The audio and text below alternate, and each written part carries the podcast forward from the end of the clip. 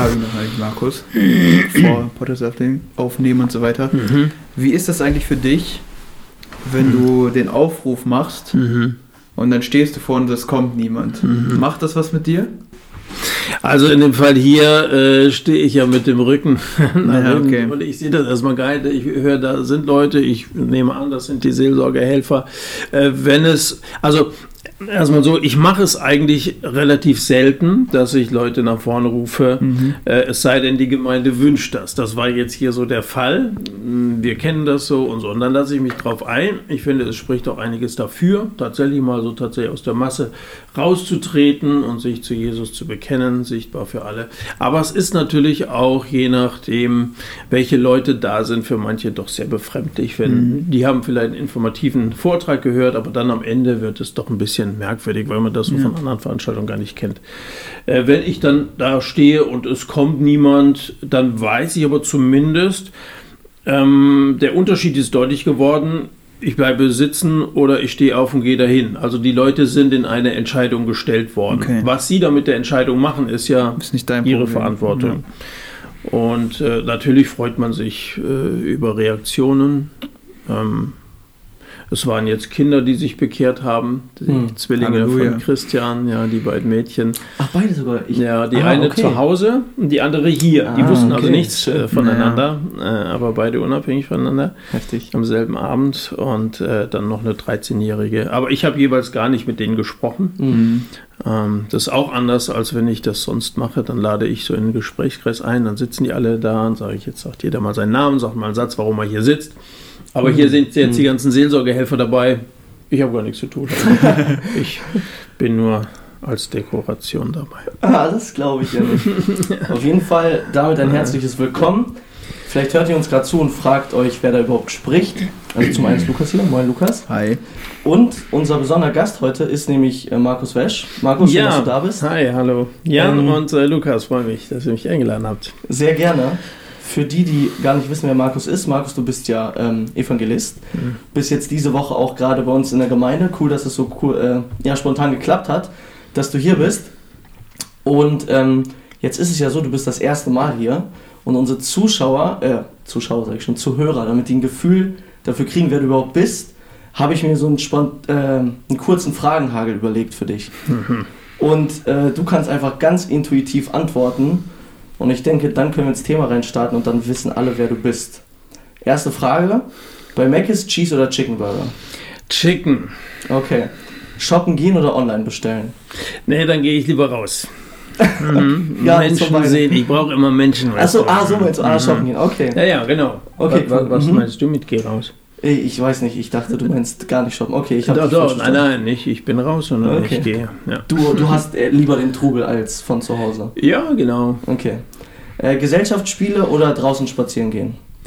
Pff, jedes zu seiner Zeit. Ich bin ein schön Wetter-Spaziergänger, aber wenn das Wetter schlecht ist, dann spiele ich lieber mit meinen Kindern ein Gesellschaftsspiel. Wichtige Frage: Frühstück oder Brunch? Das kommt auch, also wenn ich frei habe, dann Brunch, dann Okay. kann ich ja ein bisschen länger schlafen. Ja. Äh, ansonsten gerne. Samstag gibt es bei uns immer Crepe, das macht meine Frau sehr gut und da sind wir gerne dabei. Crepe mit Nutella sind das Beste. Ja, Finde ich. Ja, ja, das gibt es bei unseren Kindern auch nur samstags, sonst äh, dürfen sie kein Nutella. Ja. Ähm, kann Sprung, nur lachen. was, was sagst du? Alles gut, mach weiter. Sprung vom Dreier oder vom Zehner? Oh, Zehner habe ich noch nie gemacht. Äh, äh, Dreier, ja, Dreier, das reicht. Ich habe ein bisschen Höhenangst. Noch eine Frage zum Schluss, die ist vielleicht schwieriger, ich weiß es nicht. Selber predigen oder zuhören? Äh, alles, was man selber macht, da weiß man, was man hat. Ich sage auch manchmal bei meinen Büchern, die Bücher, die ich lese, die schreibe ich selbst, da weiß man, was man hat. Äh, nein, ich höre natürlich, wenn es eine, eine gute Auslegungspredigt ist, äh, dann höre ich sehr, sehr gerne zu, selbstverständlich. Äh, wobei die Verantwortung eines Zuhörers mindestens so groß ist wie die des Redners. Als Prediger kriege ich oft auf die Schulter geklopft, viel Segen und so. Und natürlich ist es eine Verantwortung, aber ich sage manchmal, äh, wenn du in der Bibel liest, da steht nie predige gut, aber es steht immer wieder höre, höre gut. Also höre Israel oder wer mein Wort hört und glaubt dem, der mich gesandt hat. Und, es gibt verschiedene Verse da.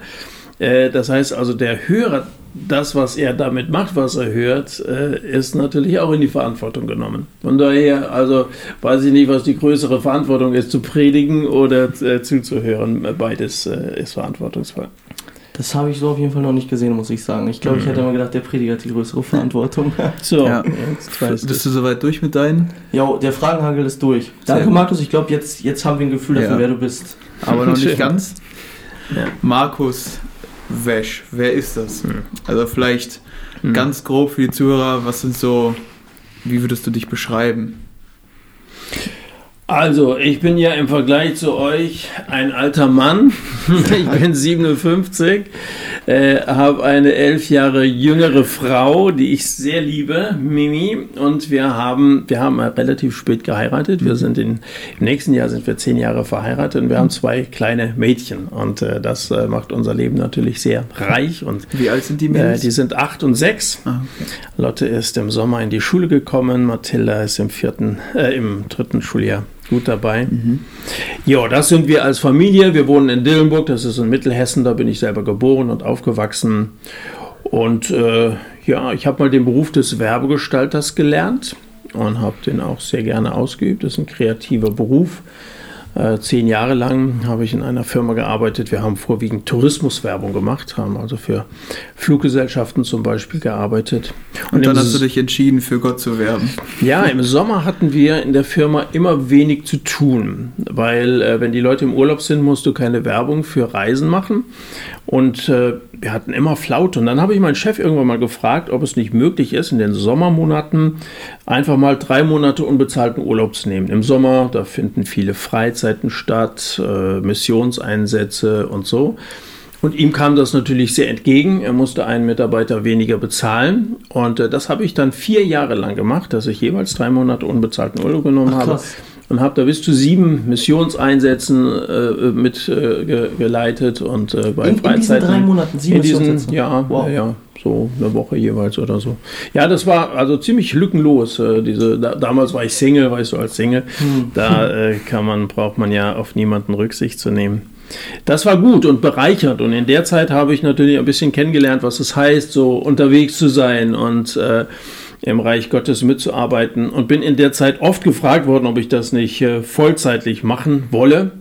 Da habe ich immer gesagt, nein weil äh, ehrenamtlich mitarbeiten zu können, das ist natürlich schön. Die Leute sind dankbar und so und er macht es ja, er müsste es ja nicht machen. Habe immer gedacht, wenn ich da mal für bezahlt werde, erstens war mir das unangenehm, äh, in dem Bewusstsein äh, äh, zu arbeiten, dass andere Christen mich dafür bezahlen. Und da dachte ich auch, die Erwartungshaltung wird dann auch sehr viel höher sein. Aber um das kurz zu machen, Gott hat mich davon überzeugt, dass es mein Weg ist und äh, habe das auch nicht bereut. Und so ist es gar nicht, wie ich mir das vorgestellt habe, dass die Leute deswegen jetzt unfreundlicher wären als vorher. Du bezeichnest dich als, oder du bist ja Evangelist. Ja. Was ist ein Evangelist und wie wird man Evangelist? Oder wie bist du zum Evangelisten geworden?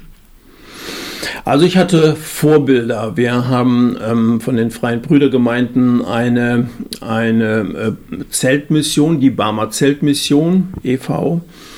Mm, Da gibt es einige Mitarbeiter, die in der Gemeinde, wo ich ähm, äh, zu Hause bin, ähm, dazugehören und die in der Jugendarbeit tätig waren.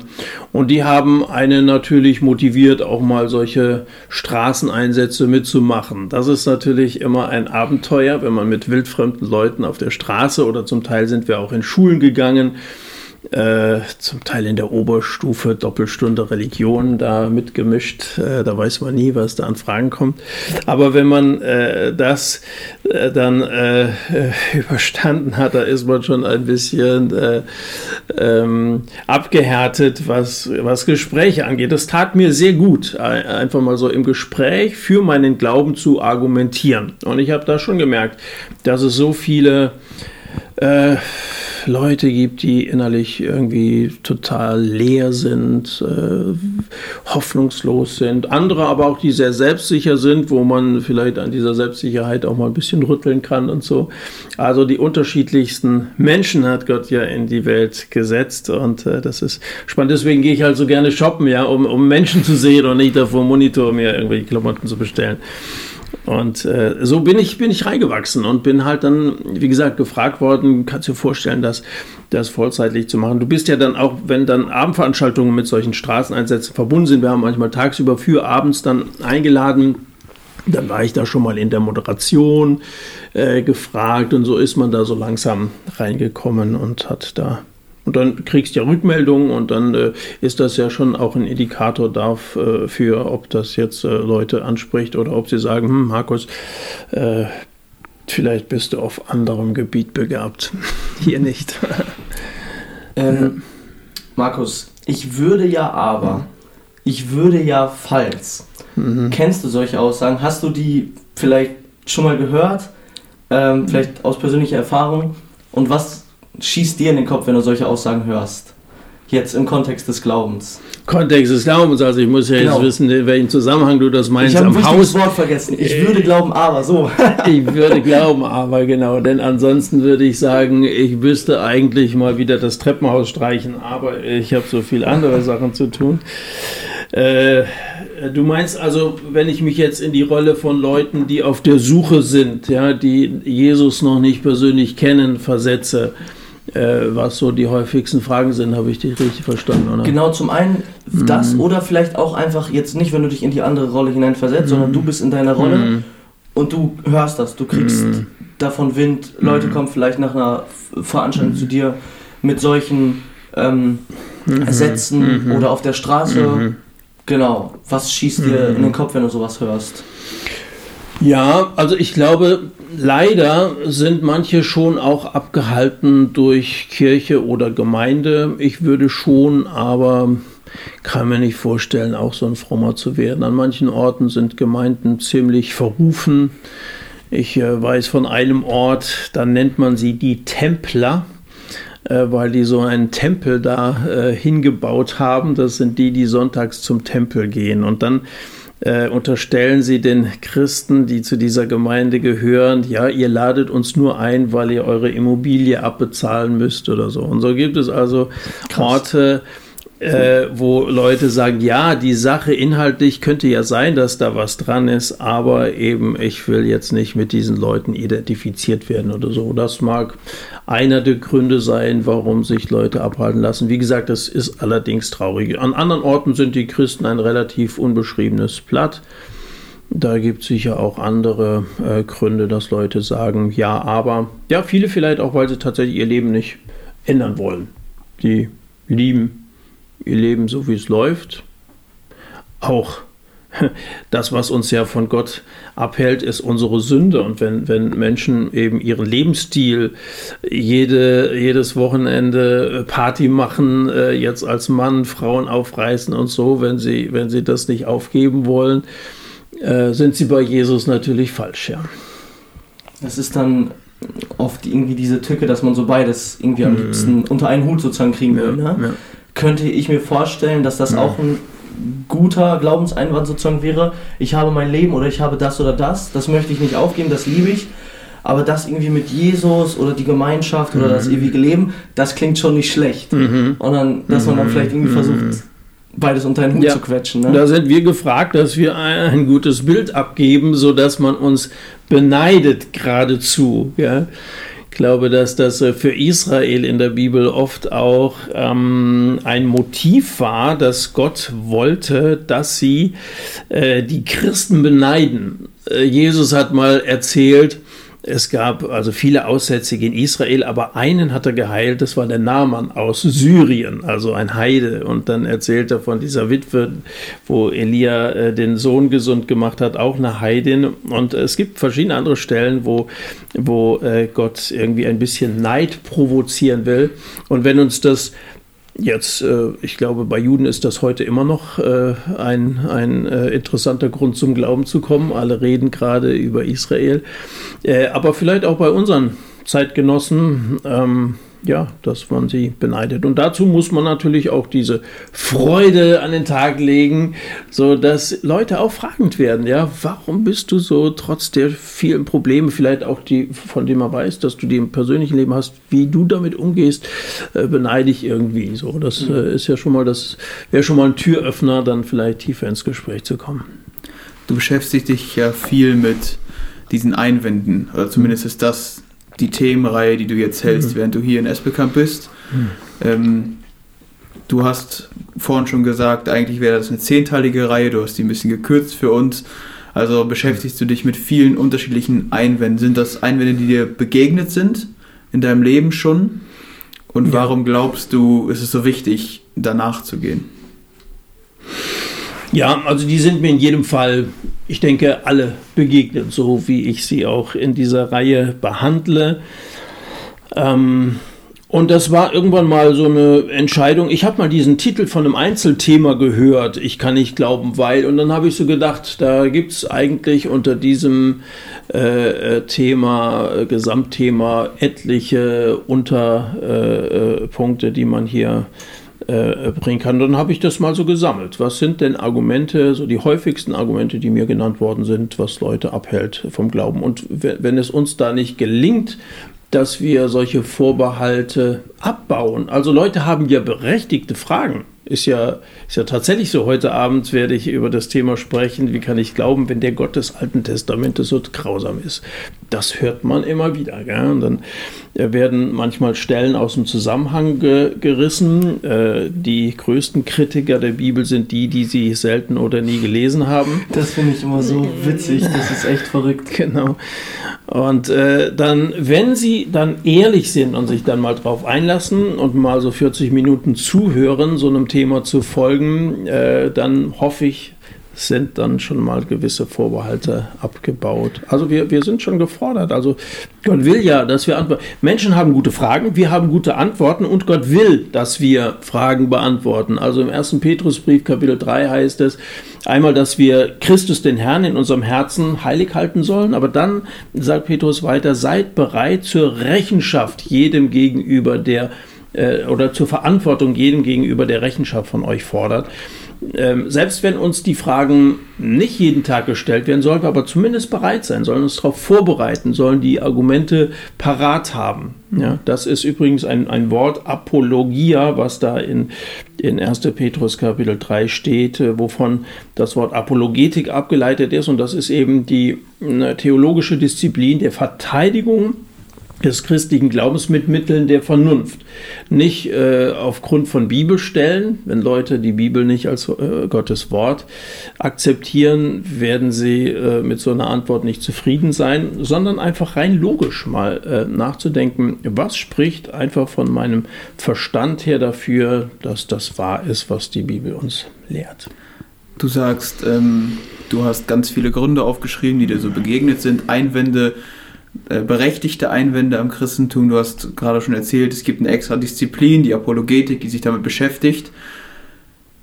Dass es so viele Einwände gibt und eine extra Disziplin, die nur dazu da ist, das Christentum zu verteidigen, ist es nicht eigentlich ein Zeichen dafür, wie schwach das Christentum ist und dass es so viele Einwände gibt, vielleicht eher ein Beweis dafür, dass das Christentum falsch wäre?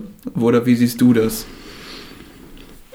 Nein, das hat wahrscheinlich eher damit zu tun, dass Gott ein unsichtbarer Gott ist und dass eine Störung eingetreten ist zwischen dem heiligen Gott und Menschen, die sich selbstständig gemacht hat, haben. Ähm, der Mensch möchte autonom sein. Das fing schon an im Garten Eden, wo die Schlange gesagt hat, wenn du davon isst, du wirst sein wie Gott. Mit anderen Worten, du brauchst Gott nicht mehr. Und das war der Anfang vom Ende in der Beziehung zu Gott. Und weil die Entfremdung so groß ist, ja, oder beim verlorenen Sohn heißt es, er machte sich auf und ging in ein fernes Land. Also wir haben uns heute so weit entfernt von Gott, äh, dass die Erinnerung irgendwie nur noch ganz schemenhaft ist. Und da gibt es Aufklärungsbedarf, den Leuten zu sagen, wer Gott eigentlich ist und was dazwischen gekommen ist. Und wenn Leute die Bibel nicht mehr lesen, das machen heute leider, leider die wenigsten, dann müssen wir erstmal argumentieren, dass das ein lesenswertes Buch ist und dass kein Buch ist wie jedes andere und dass eben das, diese vermeintlichen Fehler und Widersprüche erklärbar sind und vor allem, was die Botschaft ist und wie Gott uns in Jesus, seinem Sohn, rufen will. Und das, das äh, nimmt Gott uns nicht ab, dass wir den Leuten von Jesus erzählen. Das hat er seinen Jüngern schon gesagt, geht hin, sagt's ihnen. Ähm, Jesus äh, zu seiner Zeit, als er Mensch war, konnten Leute sehen, mit ihm sprechen. Das können wir jetzt leider heute nicht mehr. Also müssen wir, die wir Jesus dennoch begegnet sind, es ihnen sagen. Bei Thomas heißt es so schön am Ende, wo Thomas erst so gezweifelt hat an der Auferstehung und dann sagt Jesus, ähm, du hast jetzt gesehen, dass es äh, meine Wundmale sind, du konntest das anfassen, dich überzeugen, dass ich wirklich auferstanden bist. Selig aber sind die, die nicht gesehen und doch geglaubt haben.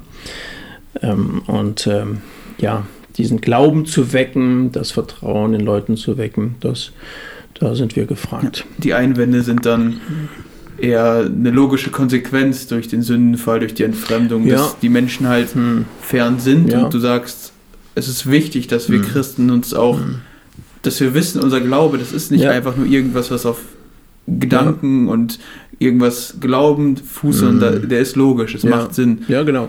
Weil, weil viele auch so naturalistisch denken, das ist ja auch naheliegend im wahrsten Sinne des Wortes, das, was wir um uns sehen, die immanente Welt, die umgibt uns, da kennen wir uns auch einigermaßen aus. Aber mhm. eine der Einwände zum Beispiel ist, ich kann nicht glauben, weil mit dem Tod ja doch alles aus ist. Das ist eine naturalistische Sicht. Äh, es ist ein biologischer Prozess, der irgendwann abgeschlossen ist und dann ist alles vorbei. Und trotzdem hat der Mensch eine Ahnung, dass es was gibt, das weitergeht in jeder Kultur, seien es, keine Ahnung, die Wikinger, die meinten ins Valhall zu gehen, äh, bei Karl May liest man von den ewigen Jagdgründen Manitus, äh, die Ägypter hatten einen äh, sehr äh, äh, weitreichenden Totenkult, wo sie dann da in die Pyramiden denen da noch alle möglichen Geschenke und Essen und alles mitgegeben haben. Also zu jeder Zeit glaubten Menschen immer an ein Weiterleben nach dem Tod. Wie kommt das?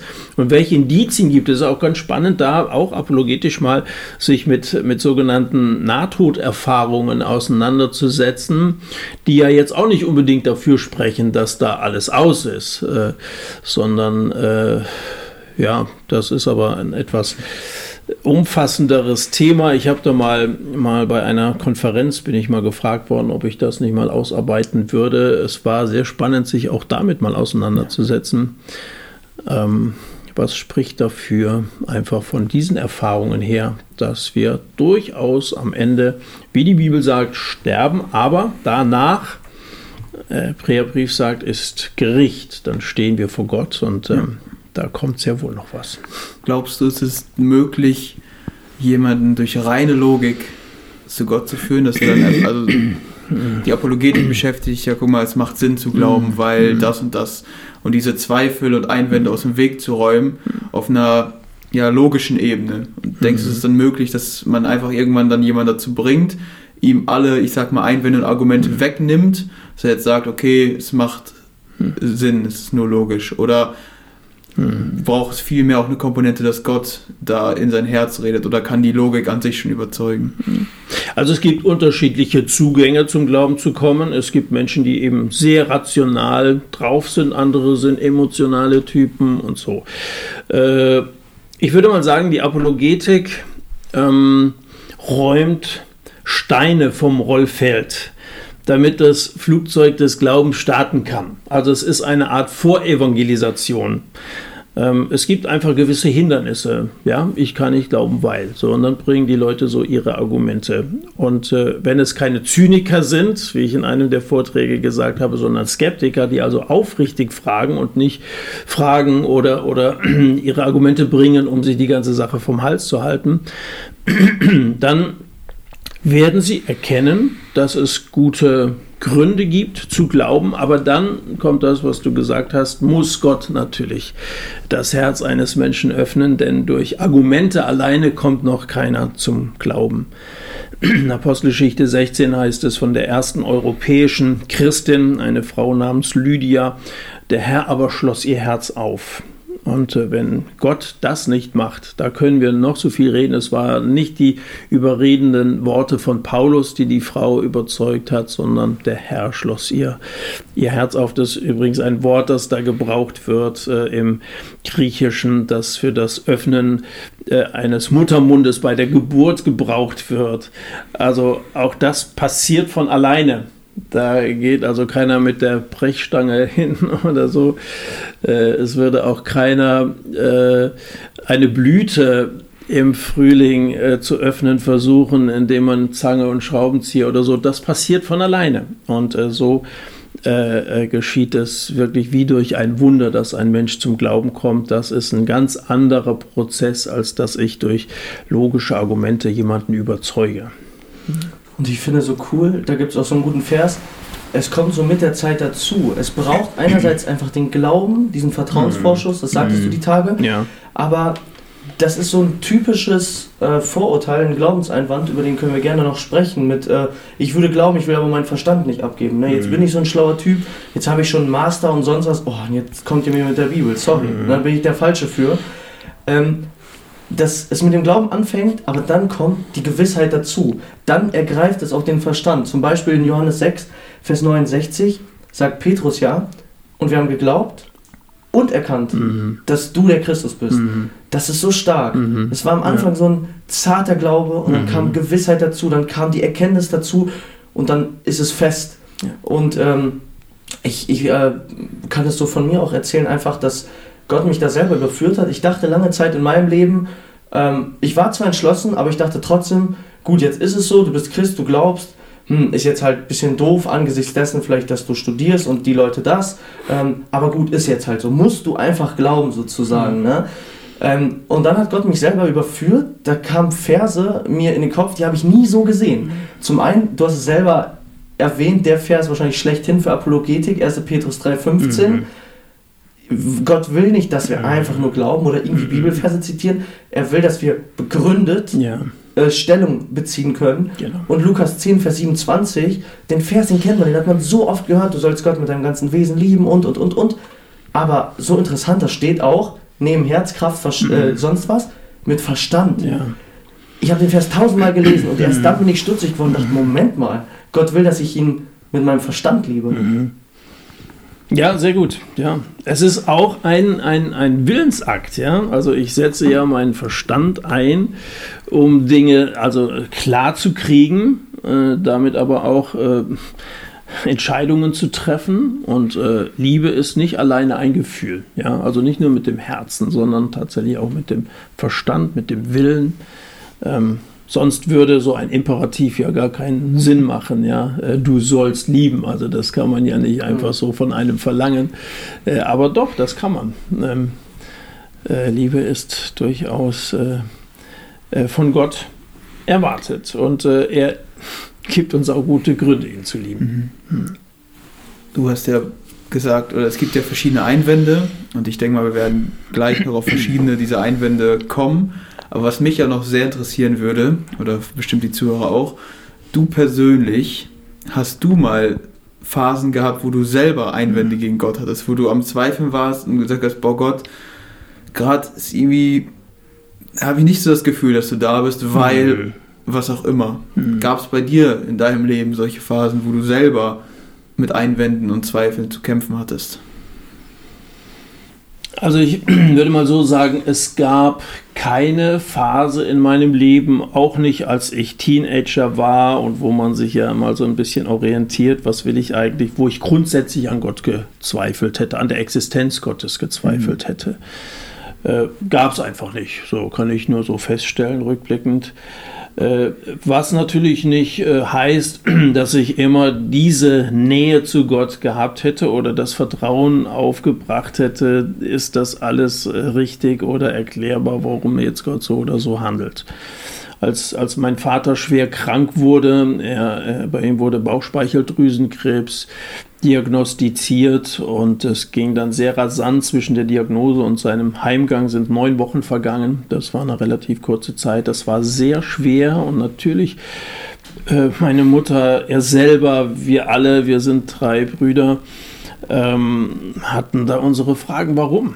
er war nicht alt und ähm, äh, ja, da stellst du deine Frage. Rückblickend muss ich sagen, und auch während dieser Zeit, habe ich es auch schon gesagt, war es eine Phase, wo uns Gott so nah war, wie man das so im Alltag relativ selten erlebt. Ähm, dass du so die, also dass einmal die Beziehung zu meinem Vater hat nochmal einen ganz neuen Stellenwert bekommen. Ähm, man erlebt solche Wochen sehr bewusst. Wir sind dankbar, dass wir diese Zeit des Abschiednehmens hatten. Und äh, Gott war einfach da. Das hat mein Vater so, er hat einen solchen Frieden ausgestrahlt. Wenn der früher schon mal, wenn der eine Erkältung hatte, das ist so wie wir Männer sind, wir leiden ja gerne, da dachtest du, er stirbt. Aber als er jetzt richtig schwer krank war, er ist so mit Gottes Hilfe äh, so souverän damit umgegangen, dass die Pfleger nachher auf der Palliativstation gesagt haben, es war ein Musterschüler auf unserer Station, also wie er, wie er auch mit den Leuten da geredet hat. Ich, hab, ich weiß, wie es um mich steht, ich habe keine Angst vor Gott ähm, äh, machen sich um mich keine Sorgen. Äh, so. Äh, also das, das war wertvoll, trotz, trotz dieser Schwere. Also natürlich, äh, es gab Phasen in meinem Leben, wo, wo vieles nicht so gelaufen ist, wie man sich das wünscht, dass alles glatt läuft. Aber wenn ein Leben nur immer glatt läuft, stellt man vielleicht auch viele entscheidende Fragen nicht, ruft auch nicht so aus einer Verzweiflung zu Gott. Und äh, vielleicht zeigt sich Gott dann gar nicht so deutlich, als wenn man wirklich auf ihn angewiesen ist. Hm. Man braucht das Tal, um den äh, Ausblick vom Berggipfel genießen zu können. Ja. ja. Ich finde das krass mhm. äh, von deinem Vater. Ähm, ich glaube, Juri sagte das mal bei äh, über Viktor Engbrecht oder so. Äh, oder es war generell jemand sagt das, das war Thema bei der Beerdigung, ich weiß es nicht mehr. Auf jeden Fall, dass er, dass es bei ihm so krass war, wie er Gott durch seinen Tod verherrlicht hat. Und mhm. sowas ähm, fasziniert mich immer. Mhm. Menschen können mit ihrem Leben Gott mhm. verherrlichen, mhm. aber das zum Beispiel jetzt, dass die ganze Palliativstation oder die Pfleger uns so irgendwie merken, mhm. wow, was war das denn? Mhm. Dass Menschen sogar so entschlossen sind und so in Gott verwurzelt, dass sie sogar mit ihrem Tod Gott verherrlichen. Ja. Das finde ich richtig heftig.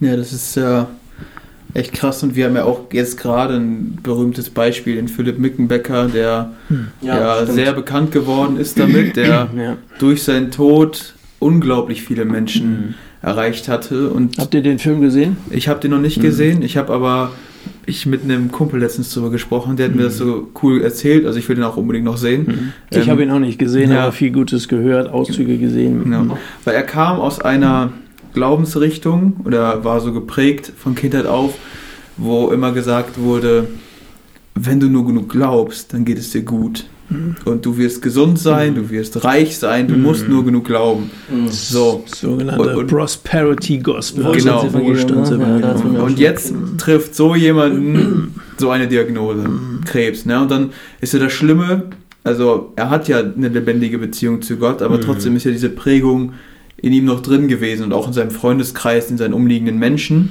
Und dann ist halt die Frage, boah, Alter, warum trifft mich jetzt sowas? Da glaube ich nicht genug. Und eigentlich haben die diese Doku angefangen, um das später als Beweis rauszubringen, guck mal, Gott hat den geheilt. Hm. Deswegen haben die angefangen zu filmen. Mhm. Das war der Grund. Die mhm. wollten diese Story erzählen, mhm. wie Gott heilt. Mhm. So, was ist aber passiert? Er ist gestorben. Mhm. Und dann gibt es eine Schlüsselszene in diesem Film. Das ähm, finde ich so krass das ist dann relativ zum Ende des Films ist das erste Mal so eine Szene, wo ähm, einer der Freunde da steht und sagt, boah, wisst ihr was, ich glaube, Gott will Philipp nicht heilen. Hm. Und das ist das erste Mal, wo dieser Punkt fällt, boah, vielleicht will Gott das gar nicht. Ne? Wir haben immer hm. von Gott gedacht, du musst doch so und so handeln. Das hm. ist generell immer diese Frage, wenn wir Gott an den Kopf werfen, Gott, warum machst du nicht so? Ne? Warum mhm. gibt es so viel Leid? Wir glauben, okay, wir stellen uns jetzt über Gott, wir mhm. wissen besser. Aber dann sagt Philipp selber, boah, guck mal, wie viele Leute ich mhm. durch meinen Tod mhm. erreichen konnte mit Gott. Mhm. Deswegen mhm. alles gut. Ja. Ähm, ich nehme das gerne in Kauf. Ich sterbe gerne dafür, um diese Menschen zu ja. Gott zu führen, weil wir kennen den Weg Gottes häufig nicht.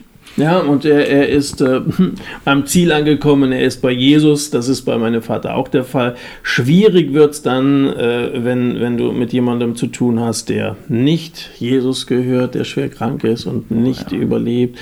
Oder auch, wenn du vorhin gefragt hast, äh, nach Phasen, wo, wo ich dann auch meine Zweifel bekomme, du hast mit Leuten zu tun, die drogenabhängig sind, du betest für diese Leute, dass sie frei werden und es passiert nichts. Denk da an Armin, der sich dann den goldenen Schuss gesetzt hat. Er ist tot. Hm. Ich weiß nicht, wo er ist, wo er die Ewigkeit verbringt. Mhm. Oder andere Leute, wo meine Frau und ich schon lange für beten, wo psychische Probleme da sind und du siehst da keinen Fortschritt. Also da fragt man sich dann schon manchmal, mhm. warum Gott greifst du da nicht ein? Du sagst, wenn ihr in meinem Namen bittet und, und äh, auch nach, nach dem Willen Gottes, äh, dem Willen Gottes entsprechen betet. Es ist ja nun kein, kein selbstsüchtiges Gebet, wenn wir für ja. Nachbarn beten, die, wo, wo die Ehe schwierig ist und so. Und du siehst da keine, keine wesentlichen Fortschritte. Aber vielleicht sind wir manchmal zu ungeduldig. Äh, manchmal sagt Gott, noch nicht, warte mal noch. Ähm, ja, aber das ist oft so aus der Situation heraus äh, schwer auszuhalten. Ja, ich hatte da auch meinen coolen Gedanken zugelesen. Also, das ist mir auch häufig begegnet, wenn ich mit Leuten gesprochen habe, ähm, die sagen, ich bete so lange für Person XY, ich ähm, versuche, ich will nur, dass er sich bekehrt oder so ähnlich. Und man betet, man betet und scheinbar kommt es nicht hm. zu dieser Erhörung. Hm. Also Gott tut scheinbar nichts. Hm. Ähm, und dann ist häufig dieser Punkt, dass man so resigniert und sagt, guck mal, ich bete die ganze Zeit, warum passiert nichts? Und da habe ich mal einen Gedanken gelesen, dass in dieser Zeit, in der wir warten und beten, dass Gott uns so verändert und unser Herz mhm. verändert, dass wir selber schon die Antwort für unser Gebet werden, mhm. im Endeffekt. Mhm. Wenn wir so lange für etwas beten, dass Gott so an uns mhm. arbeitet, dass wir selber mhm. verändert werden. Ja, ja. Ja, und vielleicht dann auch irgendwann auch ein Frieden, also Veränderung kann auch sein, dass wir plötzlich dann, heißt mal, dass wir in Gebet und Flehen unsere Anliegen vor Gott kund werden lassen sollen, Philippa 4. Und der Friede Gottes, der allen Verstand übersteigt, da ist wieder so im Gegensatz zum Verstand, ja, wir denken immer, es muss und so, aber plötzlich bekommst du einen Frieden, selbst wenn es nicht so aus, ausgeht, wie du dir das wünschst, der übersteigt den Verstand, du verstehst es immer noch nicht, aber irgendwie dieser Friede, das ist Vertrauen, ja, Gott macht keinen Fehler. Und ähm, ja, vielleicht braucht es manchmal diese Veränderung bei uns. Hm. Ich glaube, das ist generell so eine Sache, die wichtig ist bei diesen Glaubenseinwänden. Ähm, es gibt ganz verschiedene und so und wir könnten vor allem schlaue Leute bücherweise drüber schreiben und stundenlang diskutieren. Aber im Endeffekt wird es alles nichts bringen, wenn wir Gott nicht wenigstens so diesen minimalen Raum geben, wo wir sagen, okay, ich vertraue dir auch ein bisschen. Ne? Mhm. Auch wenn da Atheisten sind, also dass man es ähm, dass man es zulässt, wie von deinem Beispiel, wo dann der eine Freund meint, okay, ähm, wir haben jetzt den Film deswegen gedreht und für mhm. alles ist eigentlich klar, Gott wird jetzt ein Wunder machen, es ist alles mhm. so heftig und alle beten und so. Mhm. Und dann irgendwann so die Erkenntnis, ähm, vielleicht hat Gott das gar nicht vor. Ne? Mhm. Das, das ist immer so diese Sache, wo wir Gott in unsere Schablone pressen, wo wir sagen, okay Gott, ich folge dir mhm. so lange, mhm. wie ich das nachvollziehen kann. So lange, wie ich denke, okay, ich glaube, du hast Gutes mit mir vor. Ja. Ne? Und mhm. solange ich, bis ich, aber wenn ich mir dann, mhm. so wollte ich sagen, wenn ich mir dann irgendwann denke, nee, das fühlt sich nicht gut an, mhm. oder Glück für mich heißt eigentlich so, mhm. Dann hört es auf. Ne? Ja. Gott, jetzt übernehme ja. ich. Aber was wäre das für ein Gott, der genau dieselben Gedanken hat wie ich? Dann äh, bräuchte ich Gott nicht, dann kann ich mir das selber auch äh, alles so äh, erklären oder zurechtlegen. Ja, seine Gedanken sind höher als unsere. Und damit oftmals auch anders. Wir denken in unseren Schablonen und wir können auch immer nur äh, bis, zu, bis zu einem bestimmten Punkt, aber wir haben bei weitem einfach nicht diesen Horizont. Gott kennt die Vergangenheit, die Gegenwart, die Zukunft. Was wissen wir von der Vergangenheit? Ein bisschen, ja, aus dem Geschichtsunterricht oder was uns andere erzählt haben, aber nur ein bisschen. Von der Gegenwart wissen wir jetzt nur das, was hier in diesen vier Wänden passiert. Wir wissen noch nicht mal, was unten im Gebäude oder mhm. draußen auf der Straße wissen wir nicht. Und von der Zukunft wissen wir nichts. Aber Gott weiß alles, ja. Und äh, da kann man dann einfach abgeben und sagen, ja, ich habe so meine Ideen, aber ich glaube, tu, weißt mehr und du weißt auch, wann es gut ist, einzugreifen mhm. und das, was du tust. Es wäre eher ein Zeichen für einen zu kleinen Gott, wenn wir ihn mhm. erklären könnten. Ja. Wenn ja. wir vollständig begreifen ja. könnten, wie er mhm. handelt und wann und warum und so weiter, dann wäre es ja eigentlich eher ein Zeichen dafür, dass, mhm. dass also dann wäre es nicht der allmächtige Gott, den wir unter Gott verstehen. Genau. Genau den Gedanken gibt es auch in einem Lied, ich weiß jetzt nicht, wie das heißt, das ist ganz äh, bekannt. Und da heißt auch an einer Stelle, würde ich dich ganz begreifen, wärst du genauso klein wie wir. Hm. Und irgendwo ist auch das. Sing mal, Jan. Ja, drei, vier. ich kenn's nicht, aber nee. äh, klingt gut. Ja. Ich finde es so cool, irgendwo mhm. ist selbst das, was kein Argument ist, mhm. das Nicht-Verstehen, mhm. irgendwo ist auch das ein Indiz für Gott. Mhm. Ne? Ja, so. Schon interessant. Mhm. Ähm, machen wir es mal ganz konkret, Max. Ich habe mal eine konkrete Frage an dich. Du hast es vorhin selber schon mal ähm, angeteasert mit dem äh, grausamen Gott, über den du heute mit uns sprichst, dass das so ein Glaubensvorwand ist und dass Leute da irgendwas aus dem Kontext reißen und ich mache das jetzt mal. Ich reiße jetzt einfach mal was aus dem Kontext und werfe dir das einfach mal an den Kopf. Und zwar, ähm, ja, jetzt habe ich 1 Samuel 15 gelesen, wo Gott zu Saul sagt, so spricht der Herr der Herrscher, ich will strafen, was Amalek an Israel tat, indem er sich ihm in den Weg stellte, als es aus Ägypten heraufzog. So ziehe nun hin und schlage Amalek und vollstrecke den Bann an allem, was er hat, und schone ihn nicht, sondern töte Männer und Frauen, Kinder und Säuglinge, Rinder und Schafe, Kamele und Esel. Und dann stelle ich dir die Frage, Markus, wie kannst du an einen so grausamen Gott glauben und wie passt das überhaupt irgendwie mit einem liebenden Gott zusammen, von dem immer alle reden? Mhm. Also man muss äh, hier natürlich auch sehen, dass der ähm, Anfang nicht von Israel, sondern von Amalek äh, gemacht wurde. Sie stellten sich Israel in den Weg und es war also äh, es war nicht Israel, die diesen Streit angefangen äh, haben. Ähm, ja, und dann ähm, vollstrecke den Bann an ihm. Also vielfach in der Bibel ähm, ist mit Bann Verbannung gemeint. Ähm, das heißt also, dass äh, zum Beispiel unter Josua Völker vertrieben werden sollen. Da wird Gott oft unterstellt. Also es gibt so viel Aufforderung äh, äh, zu töten. In dem Falle hier allerdings ist das so. Und es ist ein kollektives Gericht, das Gott hier nun äh, ausübt. Und es ist vielleicht ähnlich wie ähm, das, was nach dem 7. Oktober im Gazastreifen und Israel passiert ist, äh, wenn Krieg geführt wird. Wie gesagt, auch da der Angriff auf schreckliche Art und Weise. Und auch die Amalekiter waren Götzendiener, die also mit ihren eigenen Kindern nicht zimperlich umgegangen sind, die äh, die Kinder geopfert haben.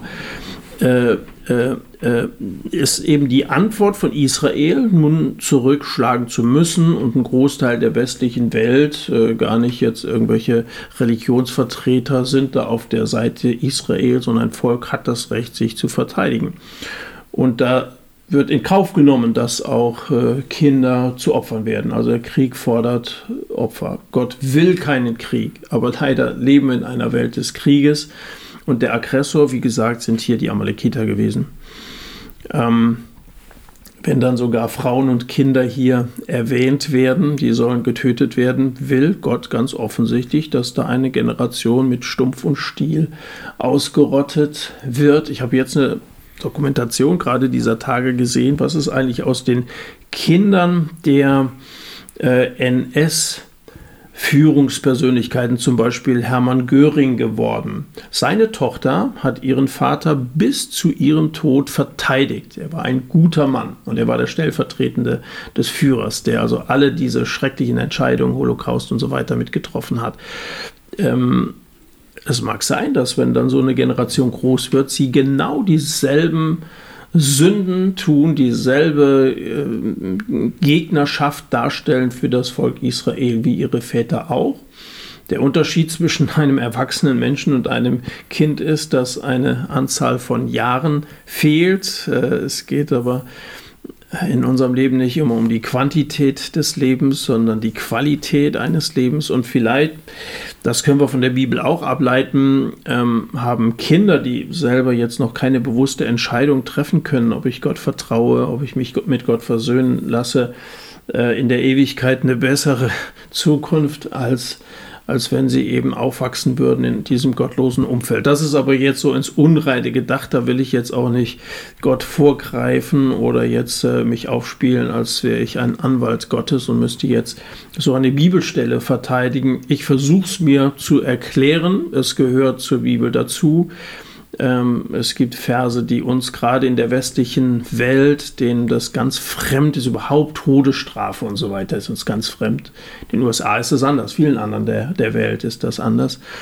Ähm, auch diese, wir leben auch in einer sehr individualistischen Gesellschaft. Da, da, meinen wir also, das Individuum muss, muss natürlich büßen, aber was hat seine Familie damit zu tun? Was haben die Frauen und Kinder damit zu tun? Das so denken in der orientalen äh, Teil der Welt äh, die Menschen auch nicht. Ja. Ähm, ich muss es hinnehmen. Ich glaube, dass Orientale bei so einer Stelle sagen würden, ja. Mhm. Und sich vielleicht bei manchem Gericht sogar wundern, dass Gott dann irgendwann gesagt hat, so jetzt ist Schluss äh, äh, mit dem Gericht, äh, dass Gott dann am Ende doch gnädig ist. Gott ist langsam zum Zorn. Er wartet oft sehr lange und gibt Leuten die äh, Chance zur Umkehr. Aber manches Mal in der Bibel war das Maß voll. Er ist langsam zum Zorn und groß an Güte, aber er ist nicht ohne Zorn. Das muss man auch zur Kenntnis nehmen. Gott ist nicht ohne Zorn. Also ist schon auch im Neuen Testament die Rede von Gottes Zorn.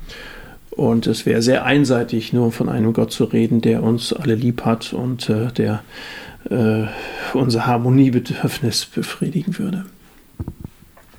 Vielleicht ist es da dann auch oft so bei solchen Einwänden, dass vielleicht einfach dieses komplett falsche Gottesbild mitschwingt. Vielleicht ist das so eine mhm. Sache, dass man die Gerechtigkeit Gottes oder den Zorn Gottes null auf dem Schirm hat mhm. und halt einfach nur immer das kennt, Gott ist ein lieber mhm. Gott. Und ich weiß nicht, meinst du, dass vielleicht das auch der Grund sein könnte, wieso solche Einwände überhaupt entstehen oder was Ganz bestimmt. Ich glaube, dass in unseren äh, Kirchen, äh, gerade in Deutschland, wenn noch überhaupt von Gott geredet wird, es wird vielfach über Politik und alles Mögliche geredet. Da kommt ja das Wort Gottes nur noch so ganz am Rande mal vor. Und dann wird, wird genau von einem lieben Gott äh, ist da die Rede und so einer, der mir, der mir nicht wehtut, den ich aber auch eigentlich gar nicht brauche.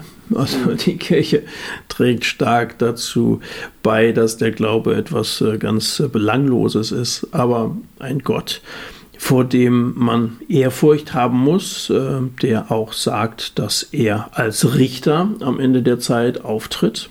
Was gut ist. Ich bin ja so froh, dass Gott gerecht ist. Ja? Also wenn all die Ungerechtigkeit in dieser Welt einfach so äh, ungesühnt bleibt, das würde mich viel eher ratlos und unbefriedigt zurücklassen, als dass ich weiß, Gott ist auch Richter. Er ist nicht nur Retter, Jesus ist nicht nur Retter, das bietet er jedem an, sondern am Ende auch Richter. Und er wird dafür sorgen, dass Recht geschieht und keiner von den vorhin genannten Göring, Hitler bis in die Neuzeit äh, äh, äh, Tyrannen wird, wird ungestraft bleiben.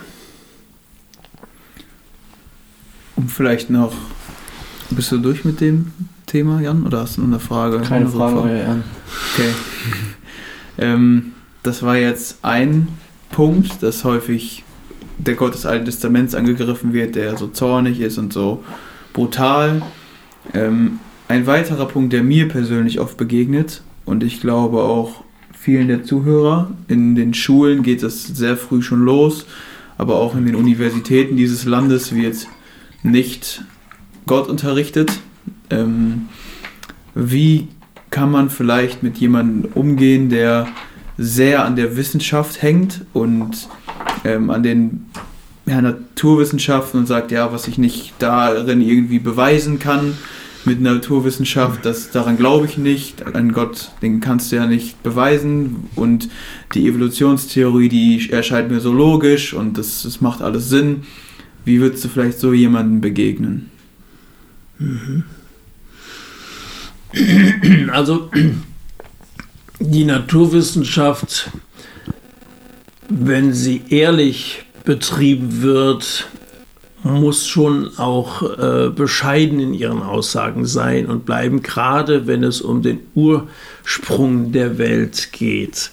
Äh, keiner darf so tun, als wüsste er, wie das Leben entstanden ist. Da gibt es so viele Fragezeichen und auch, auch Leute wie Stephen, Stephen Hawkins, der ja nun ein anerkannter äh, Astronom war, äh, hat in seinem letzten Buch, äh, der, der, wie heißt es, der große, helft mir mal, ähm, ja, ich komme vielleicht gleich drauf. Du guckst mal gerade nach. Ich schaue mal. Äh, äh, da, da, da, spricht er die, die äh, Feinabstimmung im Weltall an und äh, kommt dann interessanterweise der, der zu große der, Entwurf. Der große Entwurf, ganz genau, danke. Äh, kommt dann zu der, zu der Aussage, dass, dass wenn man sich diese Feinabstimmung, also das auch nur wenn um, um, um ich sag mal, Handbreit der Abstand zwischen Sonne und, und Erde, jetzt mal mit meinem meinen äh, unqualifizierten Worten gesagt, äh, da nicht stimmen würde, wäre, wäre Leben unmöglich auf der Erde. Also mhm. bei der kleinsten Abweichung der, der Umlaufbahn um, um die Sonne.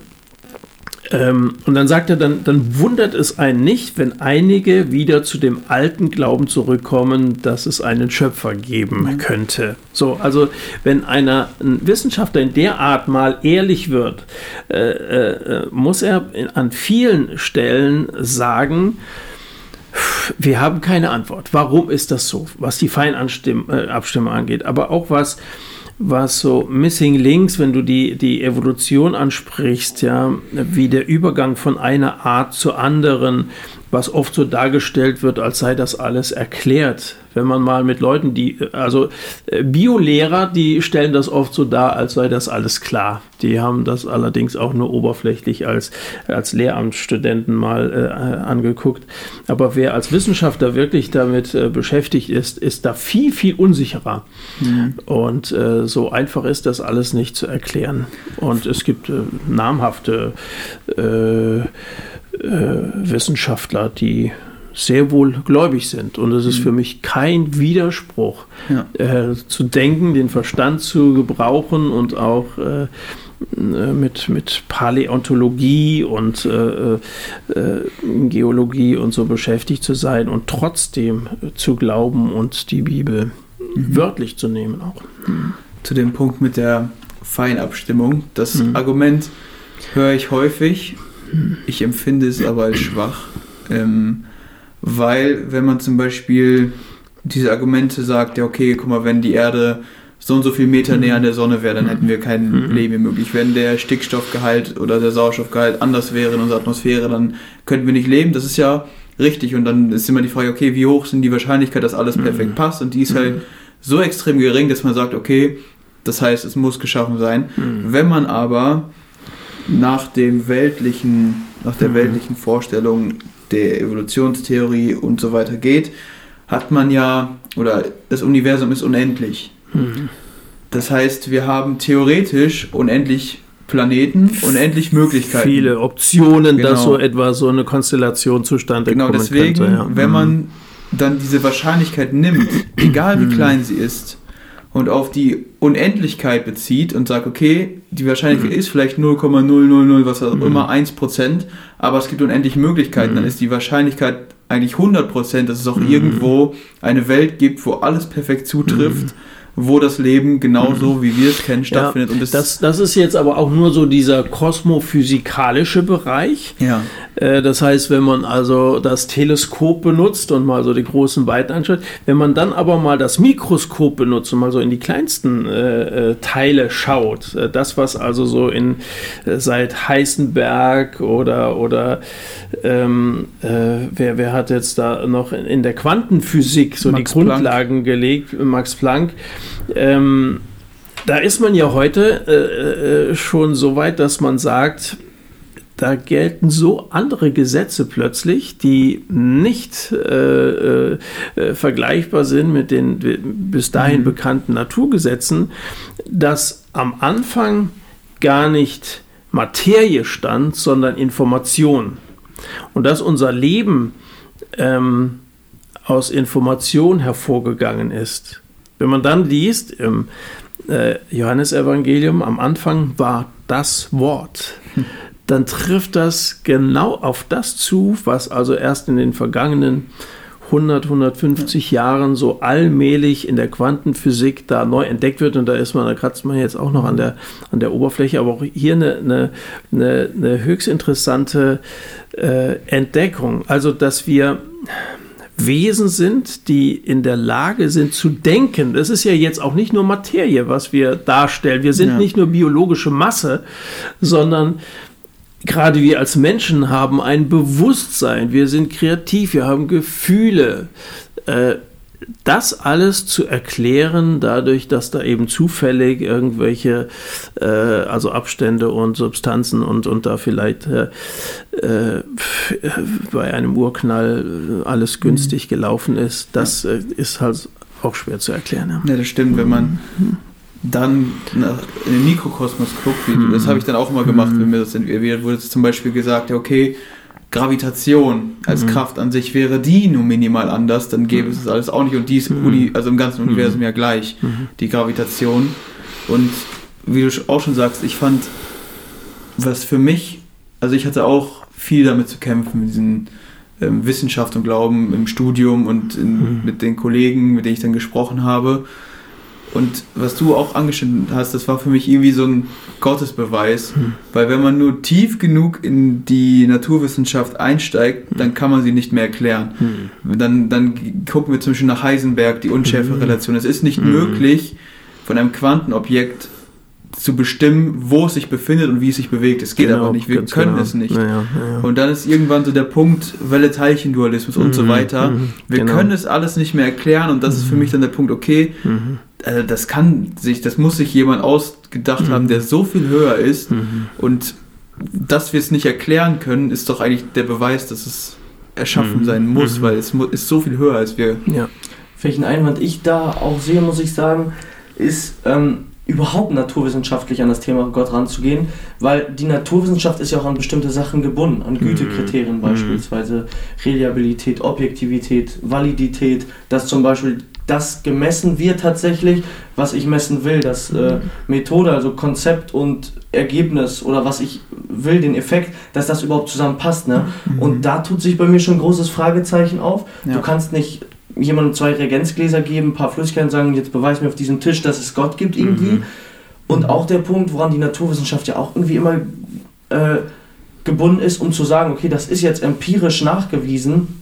Es muss ja irgendwie durchführbar sein, es muss auch überhaupt wiederholbar sein. Mhm. Ich kann nicht eine Sache machen und dann eine Doktorarbeit schreiben, wenn jemand nach mir das zum zweiten Mal macht und es überhaupt nicht so ist, dann passt da was nicht. Ne? Und mhm. diese ganzen Sachen, da scheitert man alle dran. Mhm. Das geht nicht mit mhm. Gott. Und ähm, Josh McDowell zum Beispiel, da sind mir auch so ein paar Lichter aufgegangen bei diesem Buch, der hat da ein Buch geschrieben, Die Tatsache der Auferstehung, hm. wo er einfach rein wissenschaftlich darlegt, wieso es am vernünftigsten ist, an die Auferstehung zu glauben. Mhm. Es gibt da ja sämtliche Theorien. Mhm. Das falsche Grab, die Jünger mhm. haben den Leichnam gestohlen, mhm. die Ohnmachtstheorie und, und, mhm. und.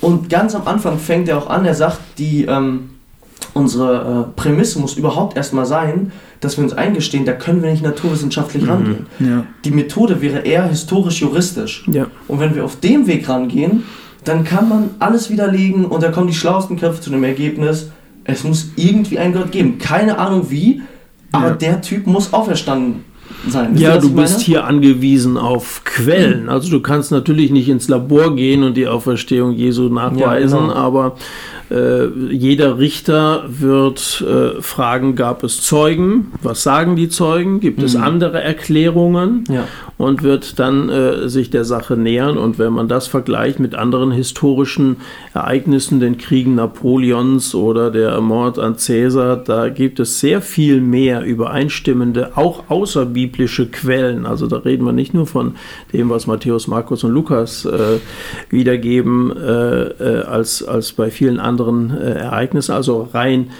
von historischer Beweisführung kann man da schon sprechen, äh, gilt die Auferstehung von Jesus und überhaupt das Neue Testament als durchaus belegt. Und dann, wenn du George McDowell ansprichst, muss man äh, dazu sagen, dass er nicht äh, in dem Falle günstig an die Sache herangegangen Das ist, stimmt, dass das er also als Christ, ja. dass er also sagt, so jetzt will ich den Nicht-Christen mal erklären, sondern er ist eben als einer, also er, er hatte Kommilitonen in seinem Studium, die ihn also immer wieder einladen wollten und dann hat er, er hat mal so gesagt, wenn die Christen auch nur eine Gehirnzelle hätten, müsste sie an Vereinsamung sterben.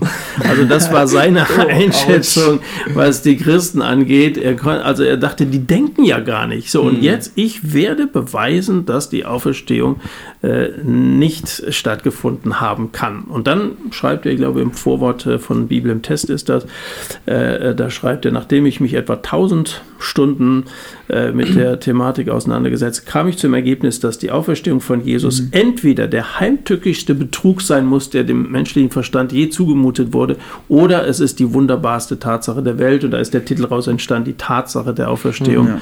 Äh, und, und hat dann, ich glaube, insgesamt 60 Bücher geschrieben, Ja. die den, den Glauben verteidigen. Aber es ist echt cool zu sehen, dass so ein Skeptiker dann Ja. da findet, weil Ja. die Leute, die gehen häufig echt so ran und sagen, okay, ich kann Gott nicht beweisen, aber ich habe Mhm. sogar teilweise mit äh, Leuten gesprochen, die sehr tief drin sind, die meinten auch, ja gut, wir können Gott nicht beweisen, wir können ihn aber auch nicht widerlegen. Mhm. Deswegen die Tatsache können selbst hohe Naturwissenschaftler nicht ausschließen, dass es einen Gott geben Ja. könnte, nur weil man ihn nicht mit den herkömmlichen Methoden beweisen kann. Das hat Timothy Keller in seinem Buch, ich fand das so cool veranschaulicht. Der hat gesagt, die Wissenschaft, die ist ein bisschen wie so eine Laterne, die einen gewissen Bereich Mhm. beleuchtet. Mhm.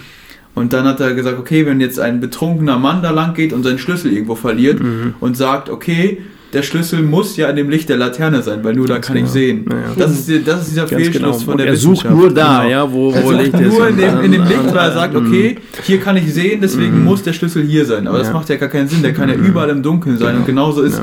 Die Wissenschaft. Wir können nicht sagen, okay, wir haben nur diesen Lichtkegel Mhm. mit den Sachen, die wir beweisen können. Darin müssen wir Gott irgendwie finden, sondern wir ver vernachlässigen die ganze umliegende Welt, Genau. die im Dunkeln ist, die wir vielleicht niemals mit unseren Methoden erreichen können, aber wir können nicht sagen, dass da nicht Gott ist, Ja. außerhalb dieser Methoden. Ja. Macht ja auch voll Sinn. Oh, zwei Meter weiter sehe ich nichts, ja, dann suche ich einfach nur auf den Quadratmeter, der schön ausgeleuchtet ist. Da sehen wir das. gutes Bild. Ja, da, da, es bleibt uns aber auch nichts anderes übrig. Also mehr Licht haben wir nicht, aber das Mhm. sollte uns Ja. eben auch zu dieser Bescheidenheit und Demut bringen. Wir können nicht alles erklären und da schon setzt der Glaube ein. Das muss man ja sagen. Also wir sind angewiesen auf Glauben und kein Mensch wird errettet ohne Glauben. Also das, äh, da- ja, das klingt natürlich wie so ein, äh, so ein Theologentrick, ja, äh, also das musst du glauben. Aber es gibt Anhaltspunkte für den Glauben, weil Gott sich offenbart. Ihm ist schon dran gelegen, uns da auch diesen Dingen ein Stück Licht zu geben. Und dennoch lässt Gott sich nicht beweisen. Übrigens, glaube ich, gibt es einen guten Grund dafür, dass Gott sich nicht, es gibt Hinweise auf Gott, aber keine Beweise für Gott. Und ich glaube, der Grund ist der, ein Beweis ist zwingend. Ja. Da kannst du nicht anders, als zuzustimmen. Aber Gott zwingt niemanden, sondern er möchte, dass wir ihm vertrauen und nicht, äh, weil wir gar nicht anders können, äh, ihm folgen und so. Und vielleicht ist das der Grund, warum Gott uns gar keine Beweise liefert. Ich glaube, das ist sogar ein sehr, sehr starker Grund, weil es würde irgendwie alles komplett unnötig machen. Es fängt schon irgendwie in der Schöpfung an, Gott hätte diesen Baum der Erkenntnis da gar nicht hinstellen müssen. Ja. Er hätte von Anfang an sicher gehen können, dass wir nur die Wahl haben, ihn inniglich zu lieben und nichts wollen als Gott und dann auch alle bei äh, ihm ankommen, sage ich mal. Und auch jetzt kann man sich ja mal fragen, ne? Irgendjemand sagte das mal, keine Ahnung, Gott kann das Evangelium mit Feuerbuchstaben an den Himmel schreiben oder so. Wird ja auch wieder komplett alles ähm, unnötig machen. Also ich glaube, das wird Gott nie machen, weil wozu haben wir die ganze Bibel, die Apostelgeschichte, die von Miss- Missionsreisen schreibt, wo wir Vorbilder haben, mit Freimut zu predigen, zur Zeit und zur Unzeit und so weiter und wo Jesus in Matthäus 24 sagt, äh, die Botschaft vom Reich Gottes wird erstmal jedes Volk erreichen, dann erst kommt das Ende. Es wird ja alles kaputt machen. Ja, Es wird ja. überhaupt keinen Sinn machen. Ja. Vor Gericht werden, äh, werden, werden, wird Beweisführung vielfach äh, durch Zeugenaussagen herbeigeführt. Ja? Also haben wir ja eben auch gesagt, so äh, geschichtliche Ereignisse, da müssen also Zeugen befragt werden. Und es gibt diese Zeugen einmal in der Bibel, also die vier Evangelien, aber auch Paulus sagt, zuletzt ist er mir begegnet. Er, er schreibt ja in 1. Korinther 15, also nach der Auferstehung äh, ist er dem Jakobus, äh, dem Käfers, dann 500 Brüdern auf einmal, also von denen die meisten noch am Leben sind. Damit will er sagen, also datenschutztechnisch alles okay. Äh, ich gebe euch gerne äh, einige Adressen von denen, die noch fragt sie selber. Deswegen sagt er das. Die sind ja noch am Leben, könnt ihr fragen. Zu der Zeit damals. Und dann sagt er zu allerletzt, ist er auch mir begegnet. Und bis heute würden Leute sagen, mir ist Jesus begegnet. Also es gibt ja Zeugen, bis heute bei den Abendveranstaltungen habt ihr jeweils im Vorprogramm jemanden, der ein Zeugnis gibt, wie wir das nennen. Also er berichtet auch von seinen Erfahrungen, die er mit Jesus gemacht hat. Eindrückliche Geschichten, die wir da gestern von Dennis oder da vorher von Olga gehört haben, von anderen wenn, der, wenn, wenn die Sache des Evangeliums, äh, äh, die Frage nach Jesus vor Gericht verhandelt würde, wäre die Sache eindeutig bewiesen. So viele Zeugen können nicht, nicht äh, ehren. Vor, vor Gericht gilt ja schon, wenn zwei oder drei Zeugen übereinstimmend was gehört, gesehen haben, dann wird daraufhin, wird dann schon auch, das sind ja nicht nur Indizien, sondern das sind, das wird als Beweise äh, angeführt. Und so viel, es gibt aber Millionen von Zeugen von, von Jesus, damals und heute, durch die ganze Kirchengeschichte hindurch, das ist eigentlich auch ein überwältigender Beweis dafür, dass die Sache wahr ist. Das ist, glaube ich, auch wieder so ein ähm, starkes Argument für die Auferstehung, dass ähm, es nicht irgendwann, irgendwann später, wenn's, selbst wenn es nur 50 Jahre gewesen wären, irgendwann später jemand sagte, Mensch, wie war das eigentlich? Und dann irgendwie versucht, das zu beweisen, sondern es ging direkt los. Jesus hat sich direkt hunderten Menschen gezeigt und es gab aus den unterschiedlichsten Arten von Leuten, Geschlechtern und so weiter, es gab direkt Zeugen. Ne? Mhm. Und das macht das Ganze auch nochmal so, ja, glaubwürdig, mhm. zuverlässig. Ja, auch, dass die Geschichte völlig unlogisch ist zu der damaligen Zeit. Also erstens war Auferstehung gar keine typische Lehre. Mhm. Die Jünger hätten da gar nicht drauf kommen können. Und dann, wenn die, also wenn sie erfunden wäre, die Geschichte, hätte man die ganz anders erzählt. Man hätte wahrscheinlich nicht erzählt, dass die ähm, dass dann Engel erschienen ist. Mhm. Ja, wir hätten nicht erzählt, dass Jesus zuerst einer Frau erschienen wäre, weil die mhm. Zeugenaussage von Frauen zu der damaligen Zeit, die hätten nicht so viel gegolten. Er wäre natürlich direkt den Jüngern mhm. erschienen und mhm sofort Männern und vielen und die, die mhm. Geschichte wäre ganz anders, weil sie mhm. unlogisch aufgebaut ist für die damalige mhm. Zeit.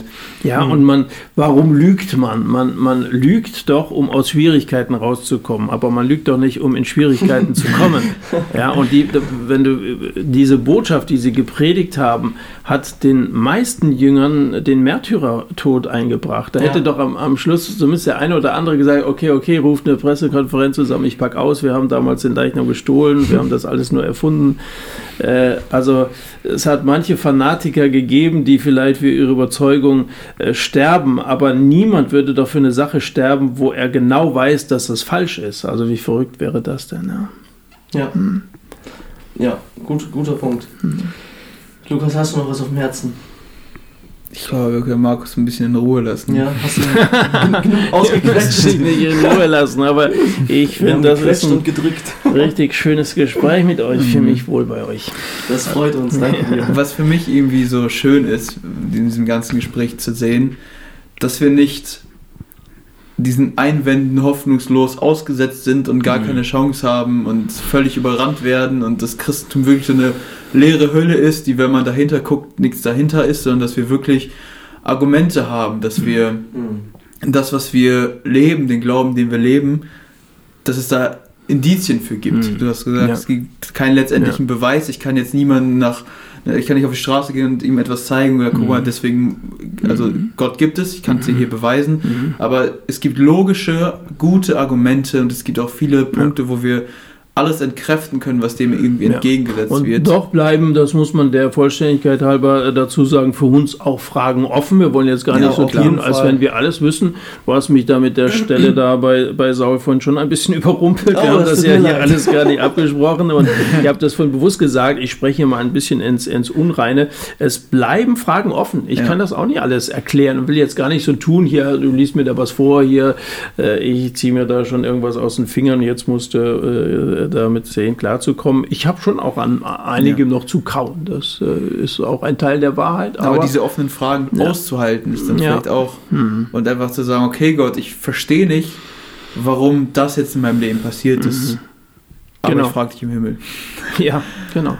Ähm, es gibt auch, Die Option haben wir. auch. ja, ich will einfach so ein bisschen die Zuhörer ermutigen, dass wenn die in der Schule, in der Uni, auf der Arbeit, wo auch immer, solchen Einwänden entgegenstehen, dass sie nicht denken, oh oh, und sich davor drücken und in Deckung gehen, oh, ich kann da nichts machen, sondern Mhm. beschäftigt euch wirklich damit. Es gibt echt gute Leute, wie zum Beispiel du, die Bücher schreiben und wo man lesen kann und wo es schon so viele Gedanken gibt, weil diese Einwände sind ja nicht neu. Hm. Seit vielen hundert Jahren haben die Leute genau diese Einwände. Und klar, es gibt Punkte, die offen bleiben. Es ist immer noch eine Glaubenssache. Wir können Gott nicht beweisen, wir können es nicht abschließen, aber wir können diesen im Glauben diesen Schritt wagen und dann können wir erkennen, wie Jan das vorhin schon Ja. gut an der Bibelstelle klar gemacht hat. Ich schließe an Lukas an äh, und möchte euch auch alle ermutigen, wirklich beschäftigt euch selber dabei, damit. Ähm, es ist einerseits, wie du schon eben sagtest, es ist für uns ein Vorrecht und ein Segen zu merken, wow, da, da sind ja außerbiblische auch Indizien und so weiter. Aber neben der Ermutigung ist es auch ganz klar eine Herausforderung und auch eine Aufgabe, weil mir ist jetzt nochmal klar geworden, durch 1. Petrus 3,15 zum Beispiel, es ist eben nicht so, dass wir uns zurücklehnen können und sagen können, ach, wir haben ja den Markus Wesch, den Evangelisten und wir haben die Apologetiker und wir haben die Älteste, sondern die Bibel sagt ganz klar, ihr sollt mündig sein, ihr sollt beurteilen und ihr sollt Rede und Antwort stehen. Also ob du jetzt ein äh, Mann in der Blüte deines Lebens bist, ob du eine ältere Frau bist, ein Teenie-Mädchen, wer auch immer, Gott will eigentlich, dass wir alle sprachfähig sind und das ist eigentlich so die Herausforderung für uns. Genau. Ähm, Markus, vielen Dank dir, dass du da warst. War mir eine Ehre. Danke, dass ihr mich eingeladen habt. Sehr gerne. Wir haben eine Gewohnheit und zwar beenden wir die Folge immer mit einem Vers der Woche. Und da wäre die Frage, ob du einen für uns hast, den du uns weitergeben kannst. Das kann dein Lieblingsvers einfach sein, irgendein Vers, den du magst, irgendein Vers, der dich jetzt ganz aktuell und akut ähm, beschäftigt. Das ist eigentlich ganz egal. Vielleicht hast du einen Hm. Vers, den du uns weitergeben kannst. Auch darauf bin ich nicht vorbereitet. Du, ich habe jetzt hier gerade einige tausend Seiten Wort Gottes äh, vor mir und soll jetzt also einen Vers. Eine Perle rausgreifen von, dem- von dem ganzen Meer. genau. Also, also es, es gibt einen Vers, wenn du nach meinem Lieblingsvers in, in Matthäus Kapitel 6, äh, da, da steht in Vers 33, ihr wisst wahrscheinlich schon, ihr beide seid ja bibelkundig, äh, was da steht, aber ich lese es wörtlich vor aus der Bergpredigt, ja. Da hat Jesus gesagt, worauf es, worauf es ankommt. Ähm, da, da heißt es, trachtet aber zuerst nach dem Reich Gottes und nach seiner Gerechtigkeit. Und dies alles wird euch hinzugefügt werden. Ich glaube, das gilt auch im Blick auf die Fragen, die wir so haben. Wenn wir zunächst mal, mh, dass das große Gott baut sein Reich, er will regieren äh, trachtet äh, danach, dass seine Gerechtigkeit, ich habe davon gesprochen, ich bin so froh, dass Gott gerecht ist, dass er auch Richter ist, äh, hat das, das auf dem Herzen. Äh, das heißt auch, dass ich selber gerechtfertigt bin, dass meine Sünden vergeben sind, dass ich gerecht vor Gott stehen kann.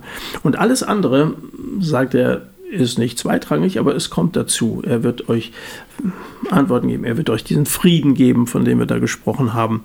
Also, wenn du nach einem Vers fragst, Matthäus 6, Vers 33, lest es gerne zu Hause auch eure, eurer Bibel nochmal nach. Trachtet aber zuerst nach dem Reich Gottes, nach seiner Gerechtigkeit und dies alles wird euch hinzugefügt werden.